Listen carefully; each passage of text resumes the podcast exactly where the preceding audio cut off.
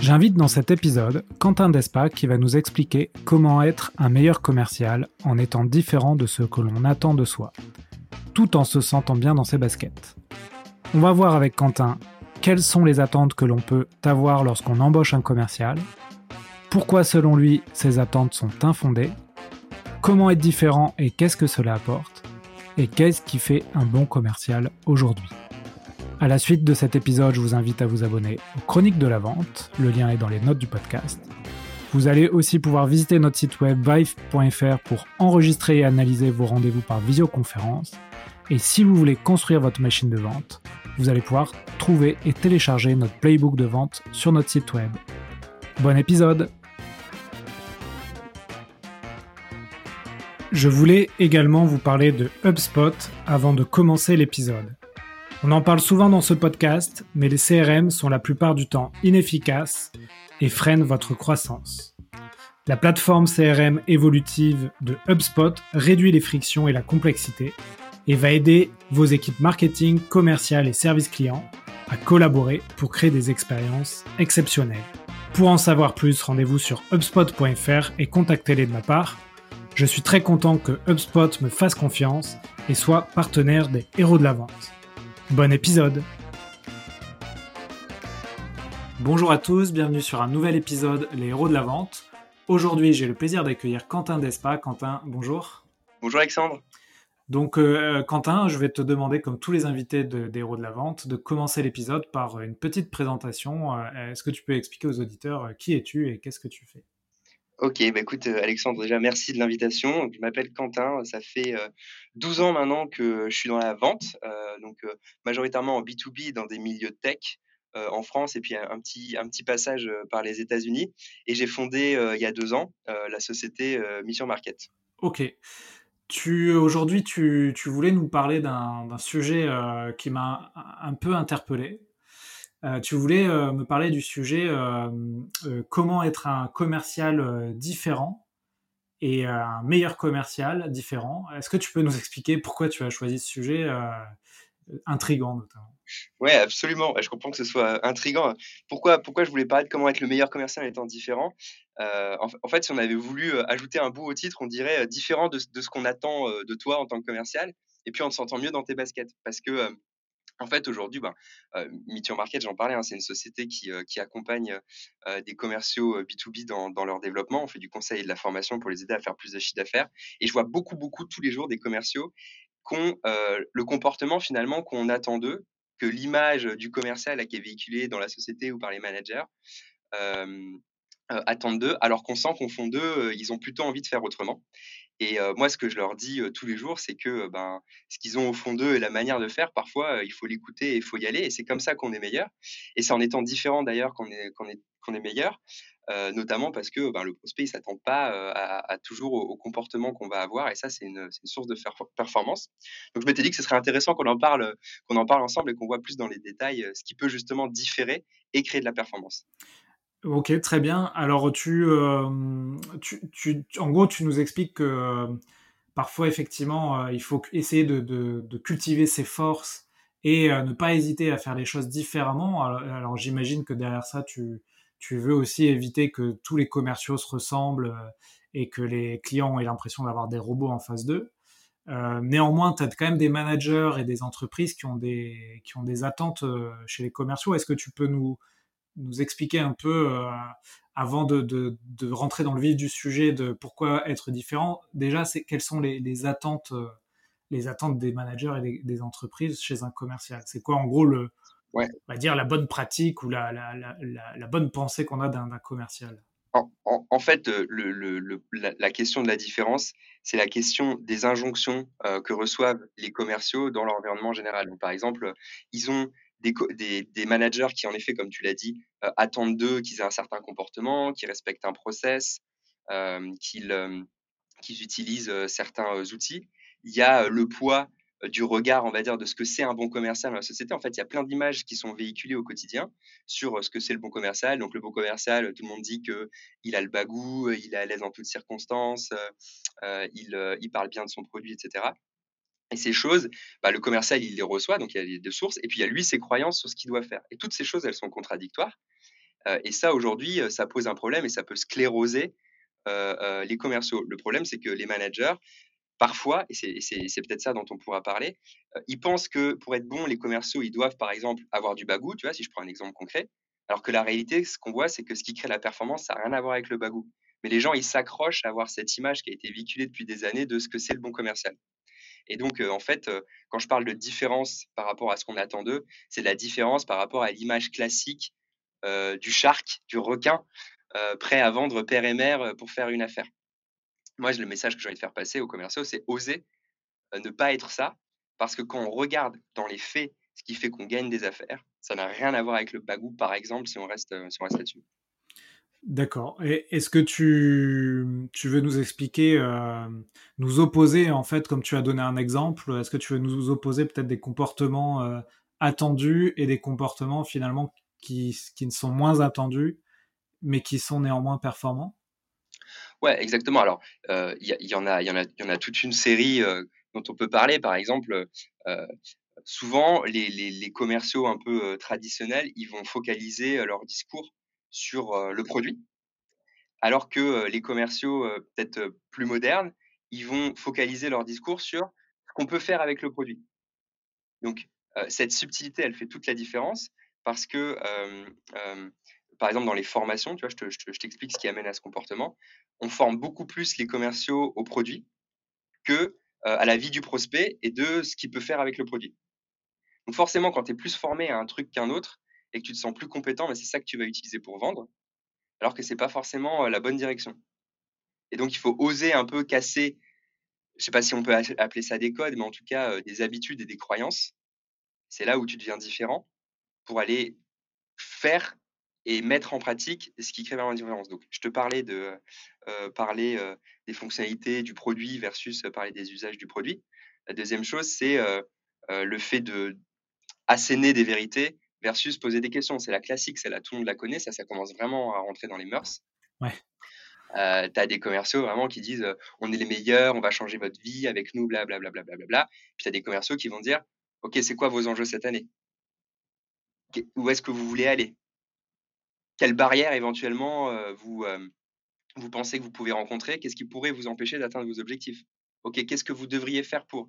Et après, il fait de l'ingénierie dans sa tête et il se pose la question de comment il peut être le véhicule qui va amener le prospect de sa situation A à sa situation B souhaitée. Il va articuler tout son discours commercial uniquement autour de cette idée.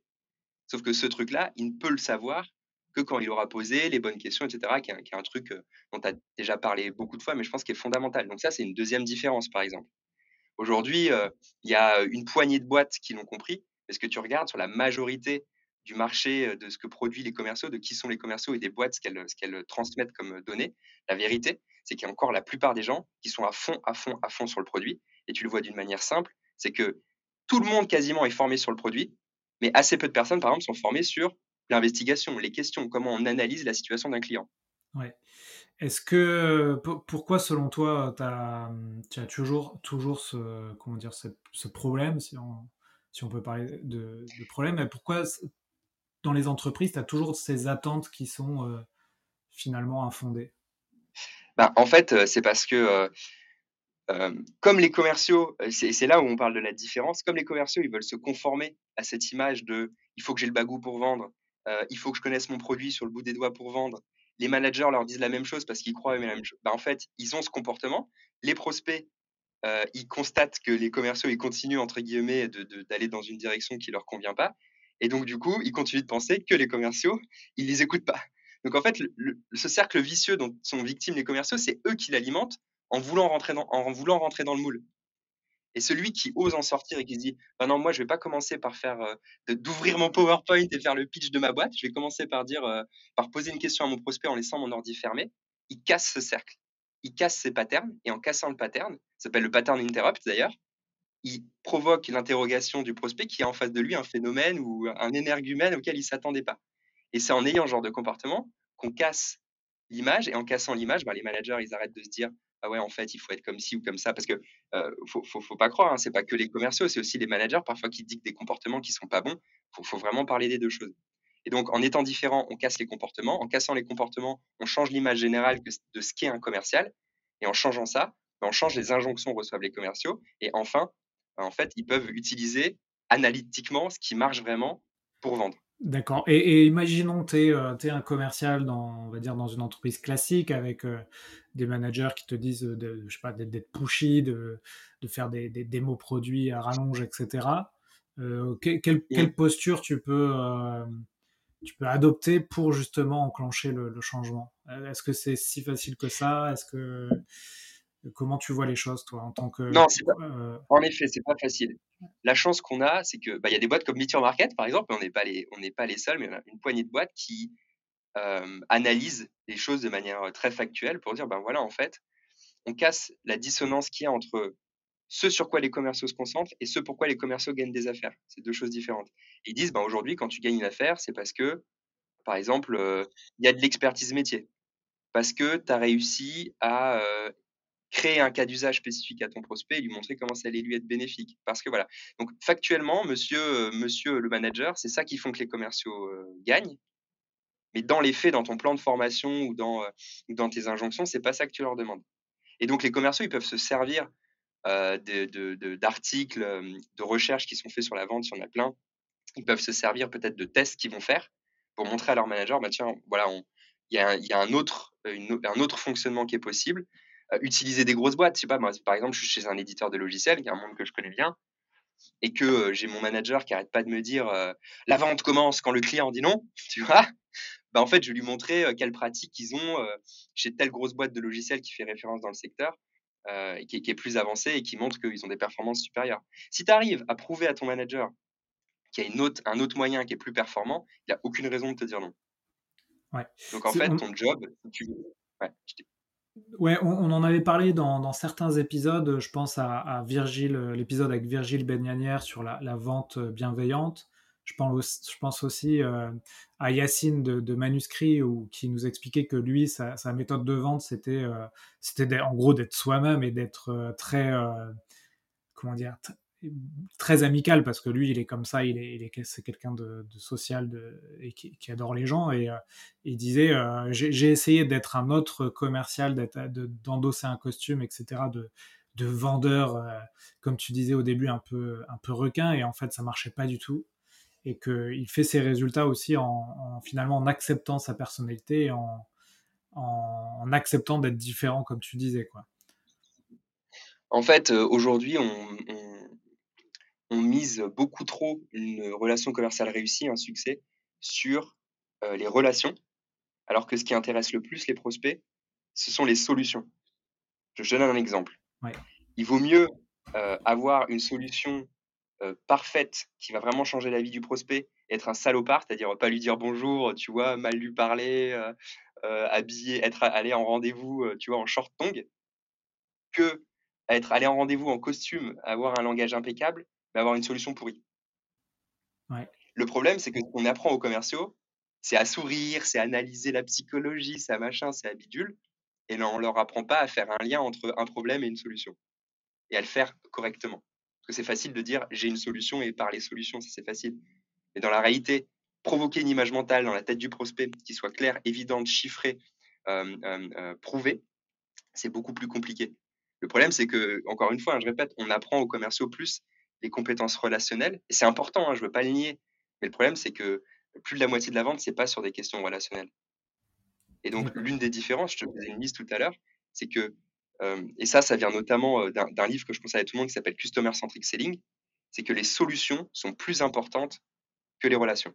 D'accord. Donc en gros, tu dis euh, accepter d'être différent, mais en fait d'être différent non pas sur le relationnel, mais plus différent sur le rapport au, client En fait, être différent, quand je dis être différent pour moi, euh, c'est euh, ne rentre pas dans le stéréotype de ce qu'est un commercial et de ce que tes potes pensent que c'est ton métier et de ce que ton manager aimerait que tu fasses parce que nous, on veut des mecs qui lâchent rien. On se focalise sur les mauvaises choses. Ce que les gens aiment pas dans le métier de commercial, c'est pas pas ce qu'est le métier de commercial, c'est ce qu'ils pensent que c'est. Donc, il y a une étude hein, qui a été faite aux États-Unis, pourtant qui est un pays de, vendeurs, hein. euh, mais quand tu interviews des, des, gens, euh, quand, à, quoi vous pensez quand vous pensez à un commercial? 75% des gens euh, donnent l'image du, du vendeur en costard mal défraîchi de, de voiture d'occasion, tu vois. Un peu du Jean-Claude Convenant. Pourtant, aux États-Unis, on, dit toujours que c'est un pays de vendeurs. Ouais, absolument. T'imagines si cette étude qui a été menée aux États-Unis, elle donne ça, ce que c'est en France, quoi. Et d'ailleurs, il y, a une autre étude, peut-être que je peux coupler, qui est hyper intéressante. On a demandé aux gens, euh, euh, d'après vous, dans quelle partie de la population on peut avoir confiance? Dans les pays, on a posé la question à un même échantillon de personnes dans les différents pays du monde.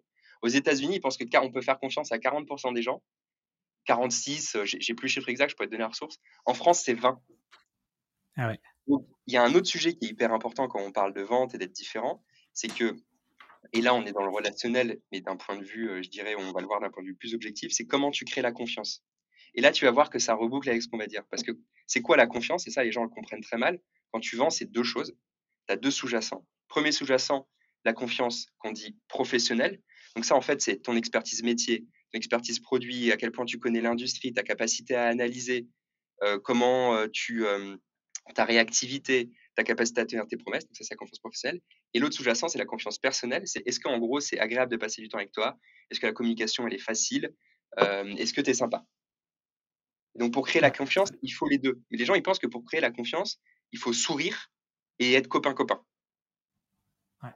Mais c'est effectivement, donc euh, le message aujourd'hui c'est euh, avoir des compétences relationnelles c'est un bon début, mais c'est pas que ça en fait euh, la vente. C'est aussi euh, ce que tu dis, créer la confiance. Euh, et est-ce que tu as des un peu d'autres comment dire d'autres tips aussi pour créer cette confiance pour les auditeurs un peu qui nous écoutent et qui se disent ok je, je, comprends, il faut créer une confiance professionnelle, personnelle, mais comment concrètement je peux je peux y arriver? Je pense que la première étape c'est de comprendre que c'est normal que quand tu es en face de toi quelqu'un que tu connais pas, dont tu sais qu'il veut te vendre quelque chose avec la réputation euh, que, qu'il peut avoir, c'est normal que les gens ils commencent par être euh, sur la défensive. Donc ça, il faut l'accepter. Euh, première étape. Ça fait partie du métier. La deuxième, c'est de se responsabiliser. C'est à moi de créer la confiance et de mettre en place la relation. C'est pas à la personne, c'est pas à mon prospect. C'est la deuxième chose.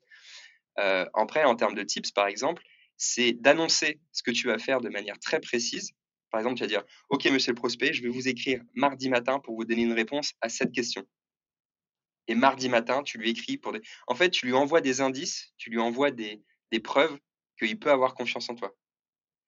Euh, avant d'arriver en rendez-vous, tu vas lui dire Je vais vous amener telle documentation ou je vais vous préparer vos trois concurrents majeurs et mon analyse pendant le rendez-vous. Tu arrives au rendez-vous et tu dis ah, ben, Comme je vous avais dit au téléphone, je vous ai ramené telle et telle et telle chose. On pose comme ça, des, un peu comme le petit poussé de la confiance. On pose des, des marqueurs un peu partout et, donc, et donc, cette confiance, elle grandit. Et c'est hyper important parce que souvent, les commerciaux me disent, mais j'ai du mal à poser telle question, j'ai du mal à poser telle question. On va parler de la question du budget. J'ai du mal à demander euh, à peu près quel est le budget de mon client. En fait, le problème, c'est pas le problème de la question du budget, c'est le problème de à quel niveau de confiance on est au moment où on pose la question du budget. Si la personne, elle te connaît pas, tu vas la voir et tu lui dis, tu gagnes combien Alexandre, c'est quoi ton salaire? Première question. En fait, euh, tu vas avoir une personne sur 100 qui va te répondre, surtout en France. si euh, je passe la soirée avec toi, euh, que tu vois que euh, je suis quelqu'un de compétent, qu'on s'entend bien, etc., et que je te pose exactement la même question à la fin de la soirée, tu vas me répondre. Il y a des chances que tu me répondes. Je vais faire x10 ou x20 sur mes chances. Et eh ben, c'est exactement la même chose quand tu fais, quand tu fais de la vente. Donc, tu, tu, places des balises, des marqueurs, on peut avoir confiance en toi. Tu es réactif, tu es professionnel, c'est toute la partie professionnalité. Et la deuxième chose, c'est que tu, tu, fais des choses qu'on n'attend pas de toi. Si on attend que le commercial soit trop souriant, d'ailleurs ça c'est montré dans les études, hein, les commerciaux qui sont trop souriants, on n'a pas confiance, ça fait l'effet inverse. Okay, Et l'autre étude marrante, c'est sur la perception de l'intelligence. Les gens qui sourient moins, ils sont souvent perçus plus intelligents que ceux qui sourient plus. Mais moi, tu vois, ça, c'est des tips, je te les donne, etc. Mais euh, tu peux pas appliquer ça comme allez, je vais sourire moins en rendez-vous. Parce que là, tu perds en authenticité et puis tu es dans de la manipulation et puis tu es dans du calcul. Et là, tu perds le côté confiance professionnelle. Parce que ça se voit, hein, les prospects, ils sont pas dupes. C'est un peu comme le manque d'expertise. Il y a plein de, de, commerciaux qui vont te dire, qui vont avoir un peu des termes techniques. Et dès que tu creuses un tout petit peu le vernis, tu te rends compte qu'ils connaissent pas ton métier. Ça, ça crée de la déception, un déficit de confiance professionnelle. Et après, tu galères comme un fou pour vendre. quoi. Ouais. Il faut encore une fois, faut, faut connaître, faut se connaître soi-même, là où tu es bon, connaître son, ton expertise. Et donc, quand tu prends un peu, moi, j'accueille beaucoup de, commerciaux, de directeurs commerciaux dans, le podcast. Et j'essaye aussi, en déformation professionnelle, de voir quand, quand je me fais démarcher les, les, bonnes pratiques ou les mauvaises pratiques. Donc, on pourrait essayer de dresser une sorte de, de portrait idéal. Donc, quelqu'un quelqu'un qui, qui pose des jalons, tu l'as dit, avant le rendez-vous, pendant le rendez-vous, après le rendez-vous, qui va rythmer finalement le, le cycle de vente. Euh, tout en donc à la fois en ayant des compétences euh, relationnelles. Donc tu, tu as dit euh, faire attention à pas trop sourire bêtement, mais quand même instaurer une confiance avec quelqu'un. Et ça, peut-être la confiance, c'est de bien s'exprimer, parler de son marché, de montrer qu'on connaît son sujet. Euh, ensuite, il faut savoir aussi, peut-être dans un rendez-vous, on en a parlé dans d'autres épisodes, mais annoncer quel est l'objectif de son client, euh, des choses toutes simples, peut-être euh, combien de temps il a pour le rendez-vous. Euh, est-ce que tu as d'autres exemples comme ça aussi? Alors, il y a d'autres. Parce que c'est les exemples que tu donnes, en fait, c'est les éléments de, plus de confiance professionnelle. C'est-à-dire que tu cadres ton rendez-vous, tu montres que tu es un professionnel, tu envoies, des preuves. Ce, que, tu veux faire, ainsi, c'est dresser d'après le processus de vente, où est-ce que tu peux, comment tu peux insuffler la confiance. Je pense que tu parlais des jalons. Le fait de structurer, souvent mettre un timing, etc., bon, ça peut être rassurant pour le prospect, mais plus que ça, il faut que tu structures la manière dont tu vas lui apporter de la valeur. Tu vas juste dire, euh, bon, bah, on se rappelle dans deux semaines. En fait, qu'est-ce que ça apporte au prospect, ça? Rien. Le prospect, euh, à part dire, OK, je vais me faire rappeler dans deux semaines. Non. Par contre, tu lui dis, je vous rappelle dans deux semaines pour établir euh, la manière, le ROI qu'on peut vous apporter avec la solution. et le faire parce qu'il te l'a demandé, et c'est ça qu'il t'a demandé. Là, là, là, ça devient intéressant. Donc, plus que des jalons, je dirais c'est des jalons appuyés par des choses qui vont l'intéresser et qui vont, qui vont te coûter. Donc, c'est de la valeur que tu apportes. Si tu regardes dans la LinkedIn a fait une étude hyper intéressante. Ils ont comparé ce que les commerciaux pensent qu'ils doivent apporter en priorité aux, prospects, ce que les le prospect aimerait avoir en priorité des commerciaux. Et, tu vois en fait que les use cases et l'expertise métier, c'est les deux choses qui arrivent en tête. Alors que les commerciaux, ils pensent que c'est la démo et les fonctionnalités produits. Il faudrait regarder sur l'étude LinkedIn, mais c'est ça en gros le, trend. et, donc, il faut alimenter les prospects. Donc, sur l'expertise métier, ça peut être donner des faits d'actualité concernant le métier, par exemple des changements de réglementation, des trends, peut-être des choses qui ont fait le buzz concernant le métier. Ça peut être partager dans les questions déjà une, une, pertinence très forte. Donc, par exemple, quand on va dire si votre cible c'est un, directeur, un DRH, on va dire, bon, bah, comment ça se passe sur vos bilans de fin d'année? C'est très simple, mais le DRH, le signal qu'on lui envoie, c'est je sais ce que c'est un bilan de fin d'année, je sais que vous le faites et que c'est une bonne pratique dans le milieu. Bon, on va aller là, je simplifie l'exemple, mais on va aller beaucoup plus loin après en fonction de, de, sa spécialisation. Et donc, ce déficit d'expertise métier, comment on le construit très concrètement Il y a des choses simples. Par exemple, on va aller sur LinkedIn, on va aller trouver quelqu'un qui est au cœur de sa cible et au lieu de le prospecter, je vous demande vraiment de vous retenir de le faire, vous allez l'inviter au resto ou aller boire un café et vous allez lui demander euh, qu'il vous explique pourquoi il veut faire ce métier, pourquoi il a voulu faire ce métier, euh, qu'est-ce qui est le plus compliqué, euh, c'est quoi ses plus grandes fiertés. Et pendant une heure comme ça, sur votre café, vous allez apprendre beaucoup, beaucoup sur le métier vous allez vous, vous, immerger. Et ça, ça va vous rendre beaucoup plus pertinent le rendez-vous. Et je vous assure que quand vous faites ça 2, 3, 4, 5, 10 fois, sans la pression de la vente autour de la relation, ben, vous, allez en, vous allez en apprendre un maximum et ça vaut beaucoup plus que le resto que ça va vous coûter. Ça, c'est un exemple. Le deuxième exemple, c'est de parler avec toutes les équipes d'implémentation euh, ou les consultants, customer success, tous, tous ces gens dans les boîtes d'aujourd'hui, qui eux sont en contact permanent avec le prospect, encore une fois, de manière euh, euh, complètement désintéressée. Leur job, c'est de les aider un max. Et souvent, ils, ont grosse, ils développent une grosse expertise des métiers. Euh, ça, ça peut être une source euh, aussi forte. Et puis la dernière, quand on est dans une plus petite boîte, je dirais quand on est à moins de 100 personnes, c'est très facile d'aller voir son founder qui a mangé et remangé des use cases, qui a discuté avec des centaines de prospects et qui peut vous aider à, développer de l'expertise. Donc si vous faites ces trois choses, euh, déjà, le prospect, il va, il, va, il, va il va vous attacher beaucoup plus de confiance parce qu'il va sentir que dans vos mots, il y a du vécu. Et ça, ça donne envie de s'ouvrir. En fait, c'est quelqu'un de mon monde, c'est quelqu'un à qui je peux parler, à qui je suis compris. Et ça, c'est hyper important. Donc ça, c'est un bon conseil, euh, notamment quand tu te, tu te fais embaucher, euh, que ce soit comme commercial ou directeur commercial.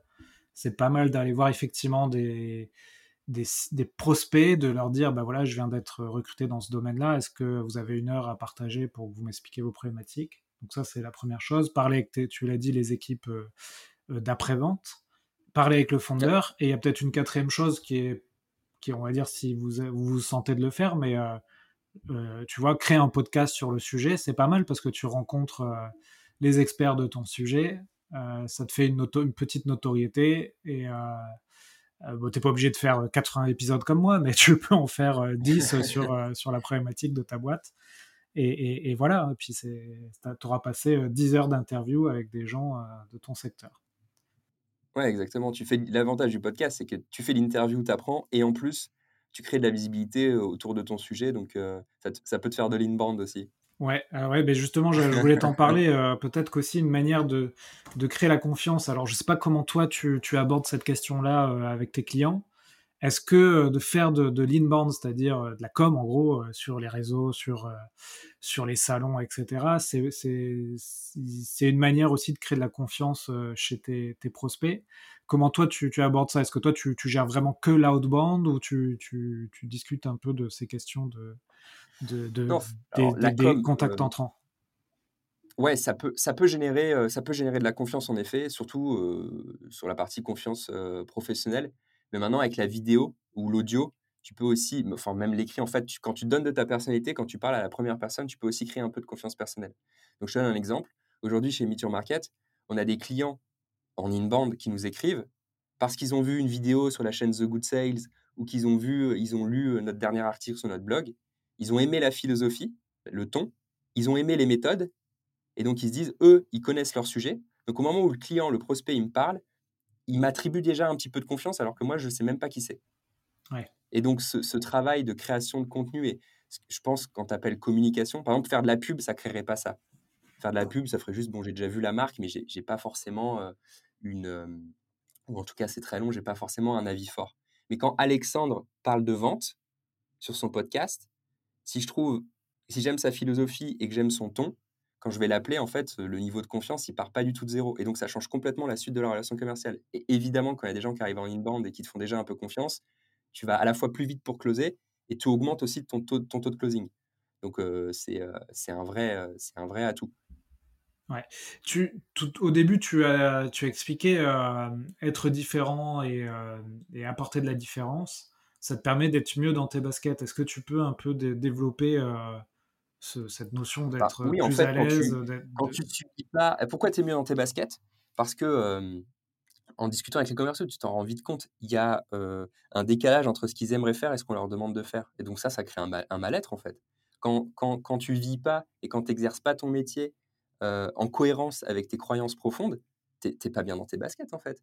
Quand tu vas en, rendez-vous et qu'on t'oblige et qu'on te dit tu rentres pas au bureau tant que t'as pas le bon de commande ou, ou tu relances le prospect dix fois alors que tu as bien compris que c'était peut-être pas ça la solution et que fallait peut-être plutôt lui laisser du temps, lui envoyer du contenu parce que il, le Nord veut juste pas. Ouais, tu vois? Ben, si tu le fais pas, t'es pas bien dans tes baskets parce que tu vis pas selon tes croyances. Et au contraire, si tu te mets à te dire, ok, comment je peux à la fois être efficace et performant, parce qu'on est quand même là pour vendre, hein, on n'est pas chez les bisounours, et comment je peux à la fois vendre et à la fois faire des choses que les prospects attendent et avec lesquelles je suis à l'aise? Et la réalité, c'est que personne n'est mal à l'aise avec l'expertise. Personne n'est mal à l'aise avec le fait d'en connaître sur l'univers du prospect, son métier, ses difficultés, ses enjeux, ses rêves. Personne. Euh, le problème, et, le problème et en même temps l'opportunité, c'est que c'est ça le déficit qu'il y a sur le marché et qui fait que les commerciaux peuvent avoir du mal à vendre, c'est sur ces sujets-là. Donc, grosso modo, on a un déficit sur l'expertise métier. Donc, et à la fois, c'est ça qui permet de vendre. Donc, les commerciaux qui sauront saisir cette opportunité, ils vont de loin se démarquer par rapport aux autres, parce que la plupart, ils ne le font, ce n'est qu'un vernis. Ce n'est qu'un vernis. Ils pensent faire illusion, mais je t'assure, et je le, je le, vois en, faisant de, l'entraînement et du coaching avec commerciaux, tu le vois en fait sur le visage du prospect quand tu, quand tu, fais, le, quand tu fais un débrief que quand il n'a pas la réponse qui va ou que c'est un peu bizarre, le commercial, il se décontenance, son, son non-verbal, il va le trahir, puis le prospect, il passe à la suite et il dit, OK, bon, là, j'avance pas. Et le pire, c'est que le commercial, il n'a pas de feedback.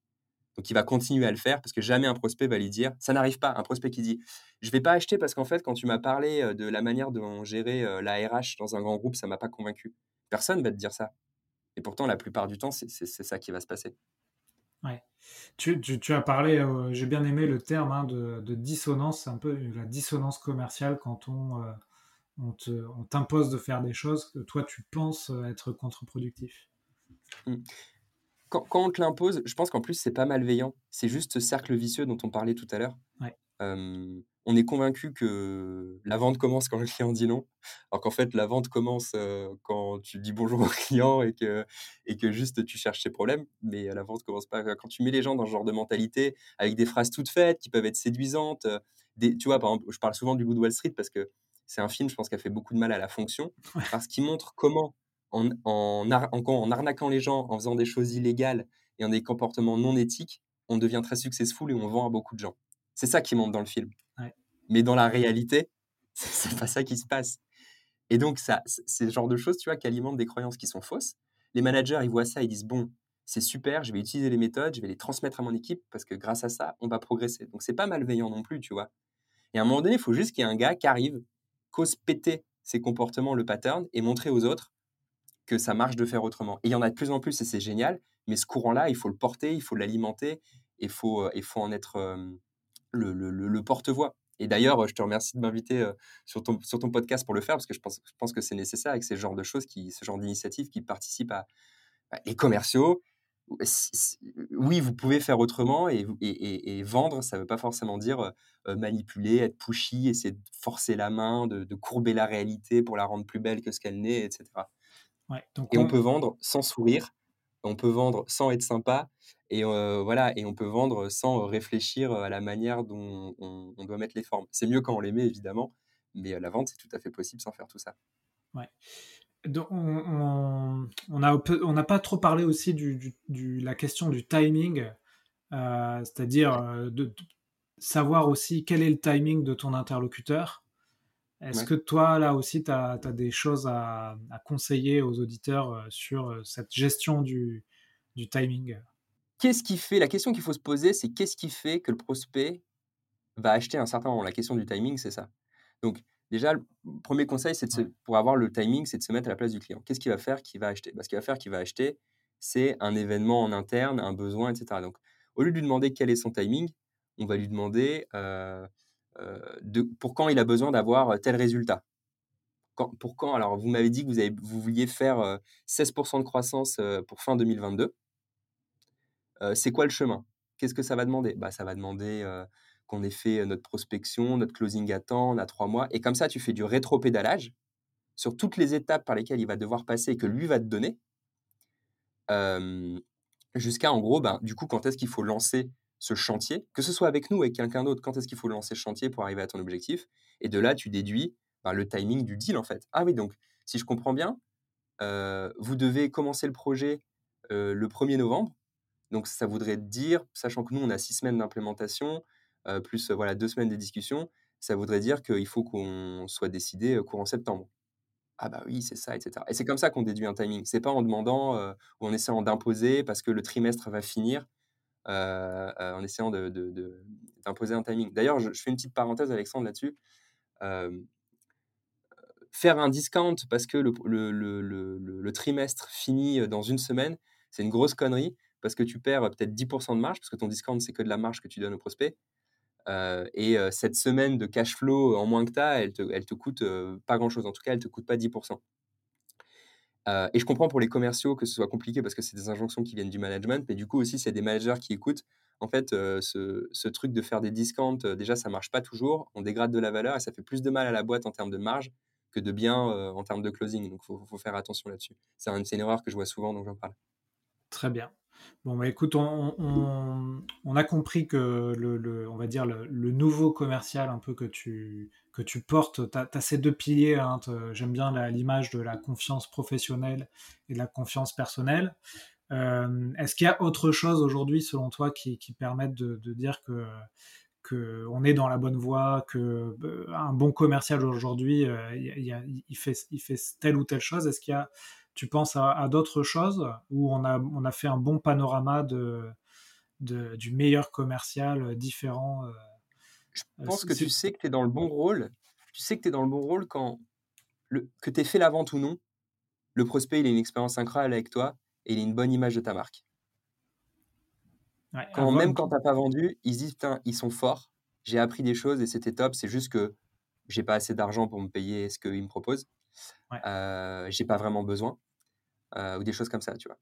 Et, et ça, c'est un bon indicateur. Et c'est pour ça que moi, souvent, je propose de mettre une partie des objectifs sur du feedback client, sur l'expérience qu'il a eue, et notamment le feedback des, des, gens qui ont perdu, des gens à qui on n'a pas signé, sur comment a été la relation commerciale. Parce que déjà, ils, ils, ont donné leur verdict, donc ils peuvent se lâcher sur le feedback de comment ils ont vécu l'expérience, et il n'y a pas d'attente derrière. donc, généralement, c'est un, un, bon indicateur. Les bons commerciaux, en général, ils développent une expertise profonde. Donc, on a donné trois exemples tout à l'heure de comment le faire. Ils parlent usage et pas fonctionnalité. Donc, je, rappelle la différence. Hein. Fonctionnalité, c'est ce que le produit peut faire. L'usage, c'est ce que le prospect peut faire avec le produit. Cette différence, elle est majeure. Majeure. Ça, ils savent le faire. Et ils s'entraînent hyper régulièrement. Hein, comme toujours, hein, encore, on va parler d'une autre dissonance. Tout le monde veut être un champion de la vente, mais personne ne veut s'entraîner comme un champion. Euh, et, euh, et c'est peut-être ça aussi euh, le problème, c'est qu'il faut dans ton métier de commercial, prévoir du temps dédié à ton amélioration personnelle, que ce soit sur de l'expertise, que ce soit sur du, comment dire, de la présentation, de la manière dont tu parles de ton produit, etc. En fait, il faut s'entraîner et idéalement, il faudrait s'entraîner tous les jours. Alors, c'est pas toujours possible, mais au moins prévoir un créneau par semaine. Ça, ça, ça c'est un autre point commun des, des, bons commerciaux d'aujourd'hui. Écoute, si tu me permets, je reprendrai ta punchline. tout le monde veut devenir un champion de la vente, mais personne ne veut s'entraîner je la reprendrai dans certains, certaines coms, puisque c'est un peu ce que je porte avec ma boîte euh, Vive. Donc, euh, tu me permets ça, Quentin? Avec, avec grand plaisir, si ça peut aider. Ok, très bien. Euh, est-ce que tu, tu, veux ajouter quelque chose sur ce sujet ou on passe aux questions de la fin? Non, écoute, je pense que le, le, dernier message, c'est vraiment de euh, de se renseigner, d'aller consommer les contenus euh, qui existent sur Internet. Il y en a beaucoup de, bonne qualité. évidemment, je vais faire la pub sur le du, blog de Meet Market si jamais euh, vous avez vous pas d'idée, mais je pense qu'il faut il faut s'acculturer, passer le message en interne aux équipes et sensibiliser les managers parce que c'est un vrai vecteur de, performance supplémentaire et c'est c'est pas si compliqué. Et bien vendre, en fait, il n'y a pas de, stress sur le closing parce que tu tu closes pas en fait. La bonne vente, c'est quand le prospect il te demande quand est-ce qu'il peut commencer et combien ça coûte. Ouais. Et effectivement, cette notion de faire vivre une expérience euh, de vente, même si tu n'arrives pas à vendre à la fin à ton prospect, c'est-à-dire, euh, bah, on l'a dit, hein, poser des jalons, euh, montrer de l'expertise, montrer de la, comment dire, du relationnel aussi. Tout ça, tout ça, c'est une bonne pratique, je pense, pour les auditeurs à essayer de mettre en place euh, donc euh, ça passe par de la préparation de rendez-vous, par de l'envoi de, documents d'expertise. On a fait un épisode justement sur euh, comment envoyer du contenu personnalisé, à ses prospects, qui leur apporte de la valeur. C'est toujours aussi cette notion d'apporter de la valeur.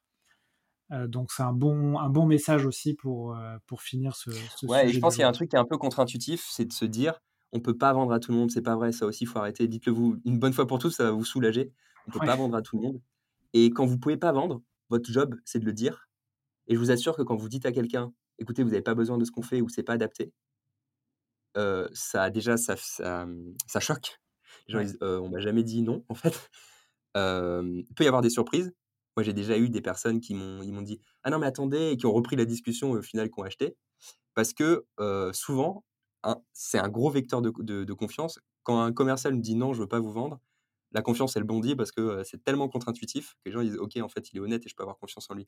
Et si c'est pas le cas, ça va vous rapporter des affaires dans les deux prochaines années parce que la prochaine fois qu'il y aura une problématique et qu'il devra conseiller quelqu'un et un commercial à son entourage, votre, votre ancien prospect, bah, ce sera vous. Ce sera vous qui serez choisi. Donc, on peut pas vendre à tout le monde. Quand vous vendez pas, c'est pas parce que vous êtes mauvais. et, et, et osez le dire quand vous pouvez rien faire. Voilà, j'ai donné mes conseils contre-intuitifs. Ouais, ouais, mais c'est vrai que des fois aussi, euh, de ne pas hésiter à faire, de la contre-vente, ça peut aussi euh, donner des résultats, comme tu l'as dit. Très bien, Quentin. Est-ce que euh, on va passer aux questions un peu ping-pong de la fin Est-ce que toi, tu as des. Tu nous as parlé de ton blog, est-ce que tu as d'autres contenus que tu, tu, conseilles aux auditeurs pour progresser? Ouais. alors, moi, ma, ma Bible personnelle, c'est un, un livre qui s'appelle Customer Centric Selling qui date des années 90. Donc tout n'est pas bon à prendre. Je pense qu'il faut prendre du recul sur ce livre. Vraiment, lisez-le parce que ça va apporter tous ces concepts assez, comment dire, positifs et, performants sur le métier de la vente. Customer centric selling. excellent, excellent livre. sinon, ouais, notre blog, la chaîne YouTube The Good Sales, où le, notre job, c'est d'aborder des concepts commerciaux pour aider les, commerciaux B2B à être plus performants et intègres. La, chaîne YouTube, ça c'est plus une curiosité d'un de, créateur de contenu, mais plutôt audio. La chaîne YouTube, ça te, en termes de, ce que ça te rapporte et d'investissement de temps et d'énergie, t'en es content ou tu trouves c'est quand même le, le YouTube game, il est quand même complexe? Alors, le YouTube game est complexe, mais moi, aujourd'hui, apporter du contenu, je pense que ça a deux vertus. Bon, la première, c'est d'aider plein de gens sur des formats gratuits. Mais le deuxième, il ne faut pas le sous-estimer, c'est te forcer à verbaliser et à conceptualiser des choses qui fonctionnent en vente et à le rendre plus pédagogique. Et ça, ça te rend plus performant pour plusieurs raisons. La première, c'est que quand je parle à des prospects ou à des personnes de la vente en général, ben, souvent, mes, mes, exemples et mes cas et mes manières d'expliquer, elles sont préparées. Je les ai taffées grâce aux vidéos. ça te pousse à avoir des réflexions poussées sur plein de sujets et ça te rend beaucoup plus aiguisé sur la fonction commerciale. Donc rien qu'à titre personnel, déjà pour moi, c'est un investissement qui vaut le coup. Après, en effet, en termes de temps, ben, plus tu avances, plus tu as envie de faire des bonnes vidéos, plus moi, ça fait pas longtemps que je le fais, mais donc plus ça te prend du temps. On va dire qu'aujourd'hui, une vidéo de 10 minutes, ça peut prendre quasiment une journée. Ah oui, c'est ça. Donc c'est du gros boulot. Par contre, je suis convaincu que sur le long terme, c'est un investissement qui est, qui est rentable. Et l'autre chose aussi qui m'a convaincu, c'est que moi, à titre personnel, j'ai pas trouvé de choses satisfaisantes sur ce format-là en vente. Et du coup, euh, c'est vrai que sur YouTube, euh, sur la vente, c'est plutôt du contenu anglais hein, qu'on trouve. J'avais regardé la dernière fois, il y a, une semaine, euh, en tapant vente sur YouTube, tu as beaucoup de contenu anglais, c'est sympa, mais en français, tu as, des choses, hein, mais ça reste, ça reste des choses, on va dire, qui, qui restent à la surface. Quoi. Exactement. Après, il y a une autre chose, tu vois, c'est que, on le sait, 70% hein, de la décision d'achat, elle est faite sans le commercial. Et plus de 80% des acheteurs, ils vont regarder les médias avant de te rencontrer. Donc moi, je sais qu'il y a une partie des gens à qui je parle, mes prospects, à moi ou, ou, à Aurélien qui fait de la vente aussi chez nous, ils vont tomber sur la chaîne YouTube. Et là, l'avantage, c'est que ça, ça, ça, qualifie avant de parler. Soit ils aiment, ça leur plaît, et au moment où ils acceptent le call, ben, en fait, ils, savent qu'ils vont parler à, des gens avec qui ils sont d'accord. Et là, ça t'aide. soit ils n'aiment pas et ils annulent, et toi, tu gagnes du temps parce que tu perds vite. Et perds vite, c'est génial. Perdre vite une affaire, c'est génial. Oui, tu perds pas de temps. bon, bah écoute, merci pour ce feedback sur YouTube. C'est toujours une question que je me pose. parce qu'autant je fais beaucoup de podcasts et de contenu écrit, autant YouTube, ça me ça m'interroge, ça me fait un peu, un peu peur de passer beaucoup de temps pour euh, peu de résultats sur, euh, sur un YouTube. Ce sera sans doute pour plus tard. Est-ce que toi, Quentin, ouais, je te dirais si, je me suis finalement lancé, mais, mais bon, pour l'instant, c'est pas d'actualité. Euh, est-ce que toi, Quentin, tu as aussi des, euh, des, outils qui t'aident euh, Alors, ça peut être des outils digitaux, ça peut être des routines. Est-ce qu'il y a des choses que tu fais au quotidien ou sur, lesquelles tu as, peut-être une discipline et où tu te dis, bah, ça, ça participe vraiment à, à, m'aider dans ma performance au quotidien? Alors, y a, je dirais, il y a, il y a tout ce qui est autour de la connaissance et de l'apprentissage continu. Donc, tu, je lis des livres, dernier bon livre que j'ai lu, c'est How to Build a Story Brand, par exemple, de Donald Miller, qui est un livre sur le marketing et la manière dont tu articules des histoires pour illustrer ben, ta proposition de valeur auprès des clients. C'est vraiment bien fait. En gros, il explique comment Hollywood écrit des films et comment tu peux utiliser le même schéma narratif pour, pour parler de ta boîte et que ce soit clair. Il y a un concept clé du livre, qui n'est pas du tout pour ça qu'il a été écrit, mais que moi j'ai retenu et que je vais vous partager. C'est que à partir du moment où tu fais réfléchir ton client, tu as perdu la vente. Donc, ton job, c'est de rendre les choses tellement simples et évidentes pour lui, de mettre dans un fauteuil en cuir, que, que la, décision d'achat, elle est, elle est évidente. Donc, dès que c'est trop complexe, dès que ça fait réfléchir, tu perds l'attention la vente est perdue. C'est un livre de marketing, hein, pas de vente, mais c'est un concept qu'on peut réappliquer assez facilement. C'est vrai que, en plus, moi, je, par exemple, je vois dans la création d'un produit, c'est souvent aussi la, ou la création d'une marque, hein, c'est garder les choses simples, ça paraît tout bête, mais c'est un conseil quand même important parce qu'aujourd'hui, il y a tellement de, solutions, de bruit. Euh, de... Quand tu fais quelque chose de simple, clair, euh, efficace, finalement, ça, ça, enlève de la friction. Et, euh, et aujourd'hui, dans ce monde digital, c'est en fait c'est une vraie chance d'avoir une offre où il, y a, où il y a peu de friction. Oui, exactement. Donc, il t'explique justement comment éviter la, la, friction. Euh, tu parlais des chaînes YouTube. Je pense que le fait de faire des, des vidéos YouTube et de verbaliser tous ces concepts, ça, ça en termes de routine, ça m'aide beaucoup à continuer de progresser, à m'intéresser à des nouveaux sujets. D'ailleurs, tu passes combien de temps, toi, par semaine sur, sur ce format, sur YouTube, pour faire tes vidéos, les, les publier? C'est quoi à peu près en termes de temps de travail? Ouais, c'est ce que, ce que je te disais tout à l'heure. Je pense que c'est moins d'une journée. C'est entre une demi-journée et une journée, sincèrement. Ok.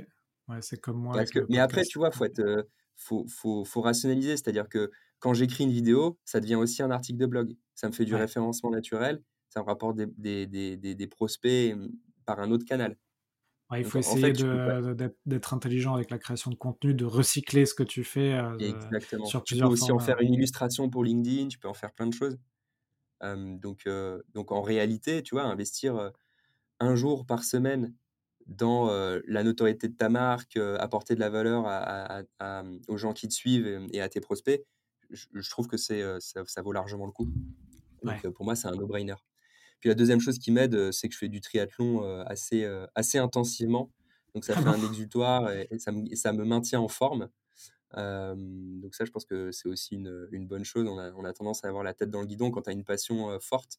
Ça aide beaucoup. Et puis ça fait beaucoup de parallèles. Parce que quand tu fais de la compétition et du coup que tu t'entraînes et que quand tu as t'entraîner, tu recules et que tu peux faire un parallèle vraiment similaire en vente, hein, celui qui se repose sur ses acquis, c'est pareil, il finit par régresser. Moi, je, moi, je m'en sers beaucoup pour entraîner les commerciaux en fait, de, ce, parallèle entre la compétition sportive et, euh, et la vente. Et c'est quelque chose que je vis de très près, donc euh, euh, ça, m'aide beaucoup philosophiquement. Ouais. Et, là aussi, tu arrives à trouver les créneaux pour t'entraîner parce que triathlon, c'est quand même quelque chose, c'est trois sports. Donc, ouais, c'est très prenant. Ben, c'est mon deuxième métier. Moi, souvent, quand on me demande ah mon métier, je dis, ouais, ouais, je, je, je, je m'entraîne entre 15 et 20 heures par semaine. donc, ça demande juste une organisation forte. et puis, parfois, ça demande, je sais pas, la, semaine dernière, je suis parti faire 40 km, j'ai commencé à 22 heures, tu vois. donc, ça demande des horaires un peu comment dire, particuliers. Mais, mais non, non, c'est possible. Après, c'est comme tout, il faut faire des choix. Je pense qu'en en sales, c'est pareil. Euh, tu peux pas courir plusieurs lièvres à la fois. Donc, passe bien du temps à définir tes objectifs, où est-ce que tu veux aller. Et après, all-in, mais tu ne pourras pas tout faire en même temps. Donc, après, c'est un choix. Je fais ça, mais je fais pas 10 000 sorties au resto. Je vois peut-être un peu moins souvent mes potes, etc. C'est juste des choix.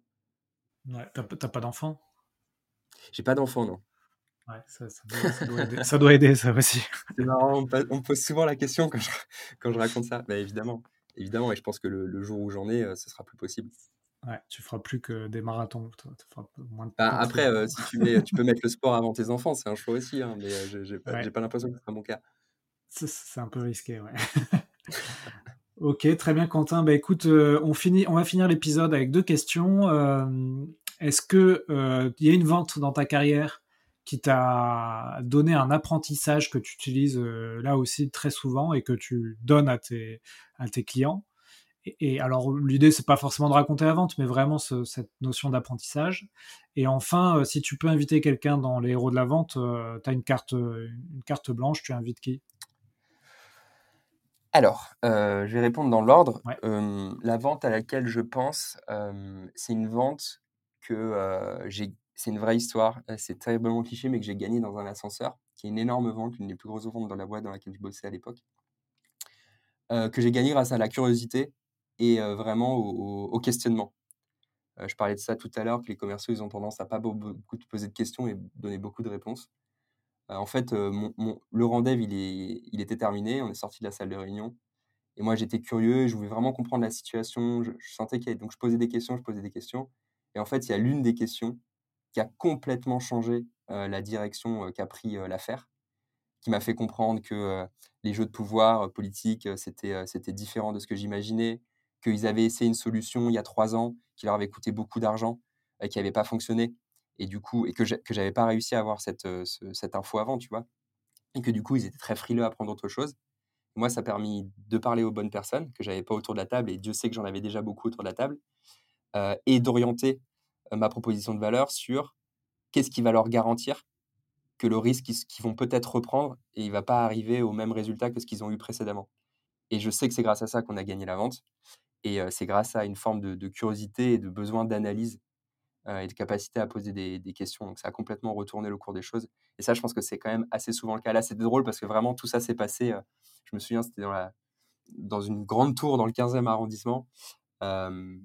et, et ça s'est passé à ce moment-là. Donc c'est pas le costume de tu rentres rendez-vous et tu sors et c'est fini. Et, tu arrêtes de jouer un rôle entre guillemets quoi. C'est vraiment et le, la, l'envie profonde de comprendre ce qui se passe et de comment tu peux être un peu l'ingénieur de la, de la solution pour ton client. Pour, pour répondre à ta question sur l'invitation, moi je te propose d'inviter Aurore, Aurore Jogin, qui est une personne que, qui est incroyable en vente, qui est CEO France d'Upslide, qui est un logiciel destiné aux, financiers. Tu, tu, peux lui demander. Et elle, elle a une vision de la vente qui est hyper intéressante aussi. Et son point fort, c'est son énergie, sa curiosité et son, et son, et son relationnel. et je pense qu'elle a plein d'excellents tips à te donner. Elle a notamment monté le bureau américain de la boîte. C'était ma collègue à l'époque, hein, c'est pour ça que je te la cite. Euh, partie de zéro avec son baluchon, arrivé à New York, la petite Frenchie, et monter un gros bureau 100% basé sur, bah, sur les ventes, quoi, complètement bootstrappé. Donc, je pense qu'il y a plein d'anecdotes marrante à te raconter. D'accord. Euh, son nom, tu peux me le redire? Je ne l'ai pas bien entendu. Ouais, c'est Jogin. Ça, s'écrit comment? Jogin Aurore. J-A-U-G-I-N. Ok, ouais, super. Euh, je, je, tu vois, je, je l'ajoute sur LinkedIn euh, dès maintenant. ok, super Quentin, merci beaucoup. donc on, on, a fini l'épisode. si les, les, auditeurs veulent te contacter, j'imagine sur LinkedIn, ils peuvent te contacter sans problème. Ouais, sur LinkedIn, avec plaisir. Merci de ton invitation, Alexandre, et pour, pour le contact. Sur LinkedIn, c'est possible, et je réponds, à tout le monde, donc c'est le meilleur moyen de me, contacter. Voilà, donc si vous voulez de l'aide sur vos ventes, n'hésitez pas à contacter Quentin. si vous voulez soutenir ce podcast que j'essaye de maintenir chaque semaine avec des, nouveaux invités, bah, mettez 5 sur 5, ça m'aide, ça m'aide énormément à monter dans les classements. Vous pouvez aussi vous abonner à la newsletter Les Chroniques de la Vente. J'essaye de faire de la veille euh, sur la vente là aussi chaque semaine. Je suis sur un rythme ben, un peu comme toi, Quentin. Euh, un jour par semaine, euh, je, passe du temps là-dessus sur la création de contenu. Et, donc voilà, consultez ces contenus, partagez si ça vous plaît, et, et puis vendez bien pour les prochains jours. À bientôt, Quentin. À bientôt. Voilà, j'espère que l'épisode vous a plu. Quelques infos avant de vous laisser. Donc, nous avons créé, en plus de la newsletter et du podcast, un TikTok sur la vente. Donc, vous tapez les héros de la vente sur TikTok, vous allez tomber dessus. J'espère que ça vous plaira. Nous avons aussi euh, travaillé pendant six mois pour sortir un playbook de vente. Je vous en ai parlé un peu en intro. Donc, c'est un guide de 50 pages qui répertorie tous les conseils que j'ai eus dans ce podcast pendant deux ans donc il y a un gros travail qui est fait là-dessus. On le vend 49 euros sur notre site internet vive.fr, vyfe.fr. Vous pouvez le télécharger, l'avoir en PDF, en Word, en, Google Doc, etc. Et surtout, je vous conseille de le, de le mettre à votre sauce, c'est-à-dire que vous allez pouvoir mettre vos, vos propres informations dans ce playbook et vous allez pouvoir le, passer à vos collègues. Et ça va vous aider à faire des rendez-vous, à prospecter, à closer, à négocier. Donc voilà, j'espère que ça vous plaira. Euh, pour ceux qui ont écouté le podcast jusqu'ici, il y a un code promo, c'est VIFE20, donc V majuscule YFE20, et vous pourrez avoir un code promo, une remise de 20% sur le playbook. Voilà, c'est pour vous remercier d'avoir écouté jusqu'à la fin ce podcast. À bientôt tout le monde!